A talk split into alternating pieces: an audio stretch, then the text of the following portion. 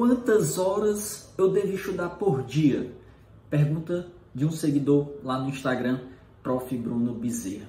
Claro que isso vai depender de vários fatores, mas uma resposta curta e direta, preste atenção que eu vou te dizer, é o seguinte: a sua meta deve ser o máximo que você conseguir estudar por dia, desde que isso seja sustentável no médio longo prazo, tá certo? Por que, que isso é importante?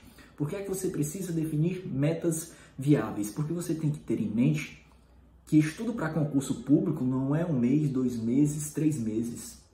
É projeto aí para um ano, dois anos ou mais.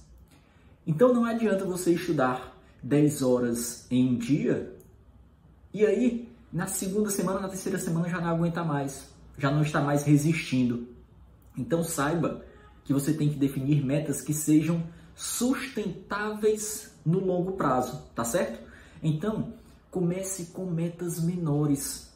Até porque o seu cérebro, a sua mente não está acostumada com aquele cansaço. Pensa quando você entra na academia.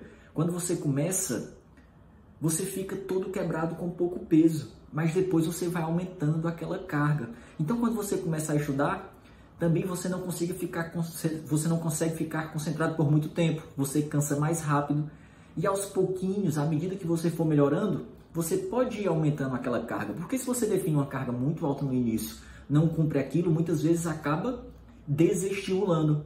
Ah, não estou conseguindo cumprir as metas, não estou conseguindo fazer o que eu estipulei. E aí muitas vezes você fica é, desmotivado e acaba desistindo dos estudos.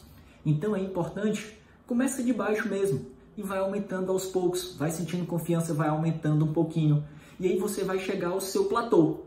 Você vai descobrir que até essa quantidade de horas aqui por dia eu ainda consigo render no outro dia e consigo sustentar todos esses estudos na semana. E aí vai ter uma hora que você vai chegar a uma carga horária que no outro dia, hum, eu já fiquei muito cansado, já não consigo. Aí você descobre aquele seu platô e vai mantendo aquela média de estudos, tá certo? Claro, quando você chega numa reta final, num pós-edital, aí, meu amigo, você consegue muito mais porque você tem um prazo já para acabar aqueles estudos. Já tem um dia, opa, daqui a 60 dias acaba, então você consegue dar um gás muito maior. É natural, o seu, seu cérebro, o seu corpo, a sua mente já estão mais preparados, já estão mais calejados. Então, fica a dica aí.